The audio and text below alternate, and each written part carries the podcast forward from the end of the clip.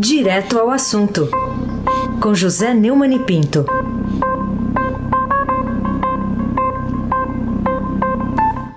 Oi, Neumani, bom dia. Bom dia, Raíssen Abac, Carolina Colim. Bom dia. Almirante Nelson e o seu pedalinho. Bárbara Guerra, Afrânio Vanderlei, Clã Bonfim, Manuel Alice, Isadora. Bom dia, melhor ouvinte. Ouvinte da Rádio Eldorado 107,3 FM. Aí se abaque o craque. Vou ler aqui a manchete hoje, na primeira página do Estadão. Decano do STF vê momento igual ao da ascensão do nazismo. E semana passada a gente ouviu aqui o, o deputado Eduardo Bolsonaro falando de uma ruptura né, que não é mais se vai acontecer, acontecer, mas quando vai acontecer. No que, que esse aviso aí do ministro pode ajudar a evitar essa ruptura ou não, hein, Neumann? É, hoje está difícil prever qualquer coisa que interrompa mais uma série de crises que vem sendo criadas pelo, criadas pelo Bolsonaro e pelos filhos. Né? Depois da história do C, mas quando, do Eduardo, o decano do Supremo, ministro Celso de Mello, comparou o Brasil à Alemanha de Hitler. E em mensagem reservada enviada a interlocutores do WhatsApp, disse que os bolsonaristas odeiam a democracia e pretendem instaurar uma desprezível e abjeta ditadura. É, o gabinete do ministro não se manifestou sobre as declarações né, do relator do inquérito que investiga as acusações levantadas pelo ex-ministro Sérgio Moro de que o Bolsonaro tentou interferir politicamente na Polícia Federal. Né?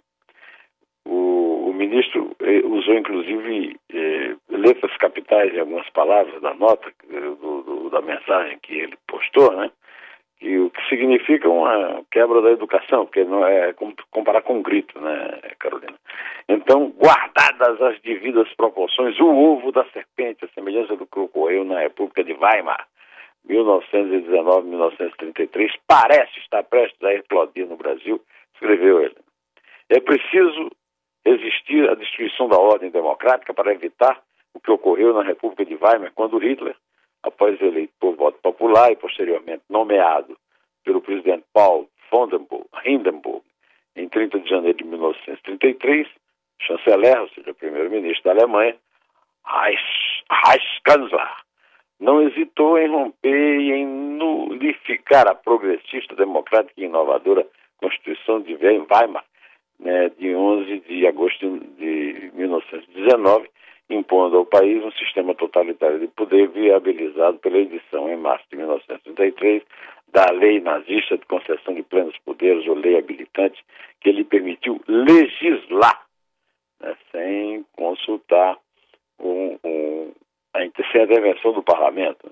Intervenção militar, como pretendida por bolsonaristas e outras lideranças democráticas que, que desprezam a liberdade e odeiam a democracia, nada mais significa, na nova língua bolsonarista, senão a instalação no Brasil de uma desprezível e abjeta ditadura militar. O aviso do, do decano é uma clara é, menção ao fato de que hoje, com o, Procurador-Geral da República, a quem cabe é, pronunciar ou não o presidente, né, é, o, e, e, o Congresso bastante acovardado, apesar da, da, da, declaração mais dura que o Rodrigo Maia fez também aí no fim de semana, não tem agido para deter essas crises todas.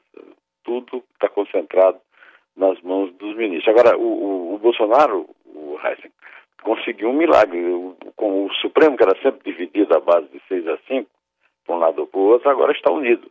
Unido contra as tentativas bárbaras dele e da família de, de, uma, de um alto golpe. Carolina Ercolim, tintim por tintim. Neumani, queria a sua visão sobre esse sobrevoo né, que o presidente promoveu da manifestação em favor de seu governo e contra os outros dois poderes que foi efetuado não só pelo presidente Bolsonaro, mas também do, pelo ministro da Defesa, o general da Ativa, Fernando de Azevedo e Silva, ontem. É, o ministro da Defesa, o general da Ativa, quatro estrelas, Fernando Azevedo e Silva, estava na companhia do Bolsonaro sobrevoando o helicóptero. Depois o Bolsonaro desceu para cumprimentar os, os manifestantes e descumprir as ordens da sanitária, né? E montando um cavalo. Eu, eu, eu, ele não esclareceu se ele estava bancando o cowboy ou se estava imitando Dom Pedro I no grito do Ipiranga, né? É, de qualquer maneira, é uma imagem sui generis e surrealista. Ele a cavalo no meio da pandemia. Aí se abaque o Outro destaque hoje do Estadão, Paulista tem confronto entre grupos contra e pró-Bolsonaro, é o destaque sobre a manifestação, ou as manifestações né, de ontem na Avenida Paulista. Que efeitos essas manifestações poderão produzir na, na crise sanitária né, e também na crise político-institucional nesse momento em que as duas estão atingindo o temido pico, Neumann?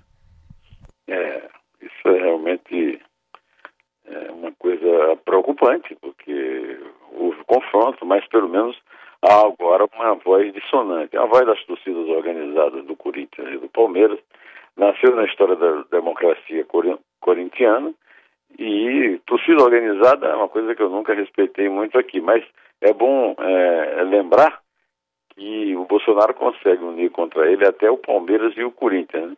Eu imagino o, o Heisen, por exemplo, comemorando com Walter Maierovitch e, e o Emanuel Bonfim, quer dizer, mais um palmeirense e um corintiano, essa união, né? De qualquer maneira, houve confronto, a polícia agiu e o, e o Dória está defendendo a ação da polícia. A polícia está lá mesmo para evitar confusão. E fez, a, fez o trabalho que tem que fazer. Carolina Ercolim, tintim por tintim. Qual impacto provocou em você e que consequências práticas eh, terá na reação da polícia e da justiça da imagem desse grupo de 300 do Brasil, né, imitando as vigílias noturnas dos supremacistas da Ku Klux Klan no sul dos Estados Unidos? De muito triste, né, na memória para o mundo inteiro, mas, enfim, um fato que ficou registrado no fim de semana em Brasília. Eu fiquei chocado, primeiro, pelo fato de que o grupo 300 pelo Brasil que é liderado pela ativista Sarah Winter, é, na verdade tinha que trocar o nome por 30 pelo Brasil, porque não tinha 300 ali. É, essa tentativa de imitar a Leone na, na, na, famosa guerra lá de apenas com Esparta, né? É, realmente exagerou aí, não tinha, não tinha 300 pessoas agora. acontece que continuam fazendo esse tipo de coisa, a imagem é chocante, né? E, a imagem é chocante, mas ela revela que ah, não, não, há muito de nazismo nem de fascismo, não. Isso aí é coisa é, supremacista, quer dizer, é muito, é, é, o que eu vou chamar de chulé, chulé da, da chulé ideológico da direita chula. Né? Essa senhora certamente vai ser presa. O que ela fez ameaçando o ministro só merece a prisão. Acho que ela não vai escapar dessa. Agora, é, as consequências que isso vai ter, eu espero que tenha alguma, né? Porque a imagem imitando a Ku Klux Klan que matava, que pendurava negros em cordas, em árvores nos Estados Unidos é, é bastante reveladora tanto das intenções quanto da insignificância desse tipo de movimento. Aí. Esse abaque é o craque. Outra manchete hoje do Estadão: Planalto cederá a presidência do BNB ao Centrão. O BNB é o Banco do Nordeste. O que, que você diz desse presente, Neumann, de Jair para Valdemar? Esse negócio de Valdemar, quem entende é você, que é lá de Mogi, né? é quase vizinho aqui. Quase vizinho. Quase vizinho, então estamos perto aqui. É, é, isso aí. Então você conheceu o Valdemar pai? O Valdemar Pai, isso. É, que foi eu, eu, eu, secretário o, do Maluf. O boy, eu conheço ele desde que ele era boy mesmo. É, que ele era boy, né? Então, é, isso aí é, mostra que eu estou, inclusive, escrevendo um artigo, pra, que é um artigo que eu publico semanalmente no meu blog, né, no blog do Neumann, né, mostrando que uh, o, o, o Jair Bolsonaro ele passou 30 anos no parlamento fazendo velha política né, empregando o filho Eduardo nos gabinetes do PTB de, Eduardo, de Roberto Jefferson. Então, então ele está de volta às origens, mas é preciso desmistificar um pouco essas origens dele. Primeiro, ele botou um monte de, de fotografia de generais que foram presidentes da República na época da ditadura, mas na verdade ele era um golpista, ele era ligado àqueles oficiais, o Brilhante Ustra, um assassino e torturador, o, Major Curió, que se, jactava, contou na minha frente que matou cinco é, presos, nus, desarmados e, eu não diria nus, mas é, em, em, em trapos, né? Lá daquela guerrilha maluca do PCdoB em, em Araguaia e tal. Quer dizer, é, é, essas são as origens às quais o, o Bolsonaro está voltando, carregando com ele um bando de fanáticos que realmente é, não lustram, né, não ornam, como se diz no interior de São Paulo, é, nenhum líder político que se preze.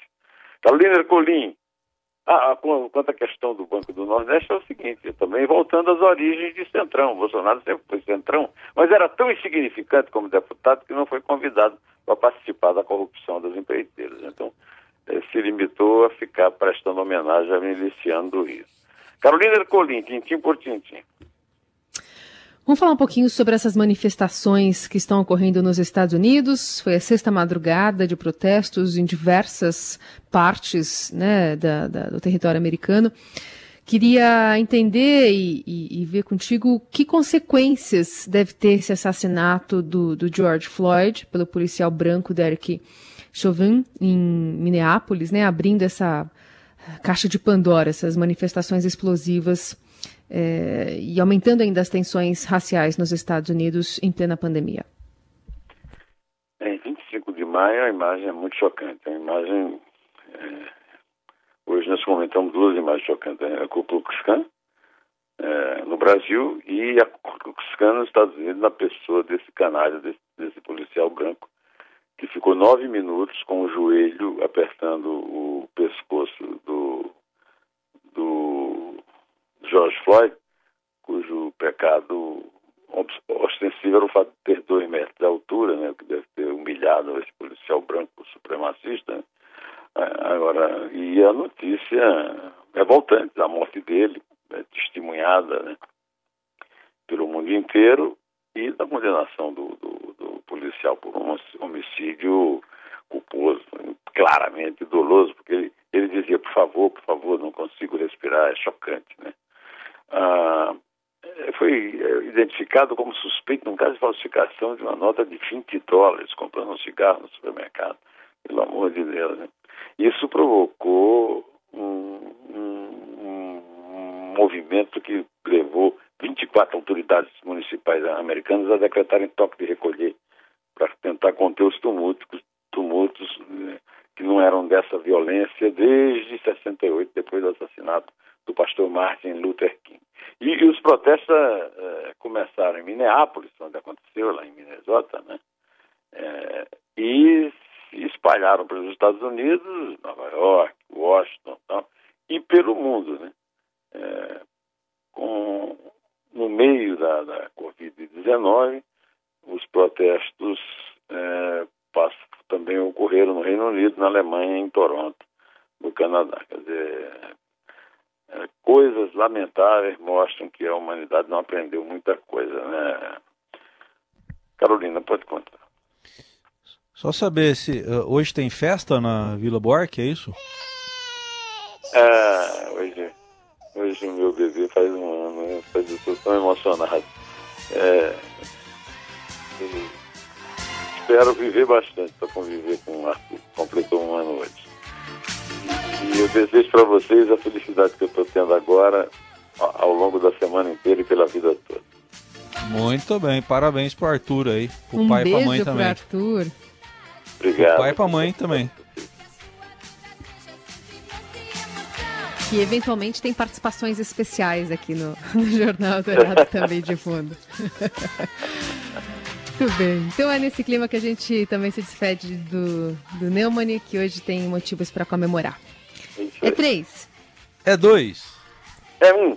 Em pé.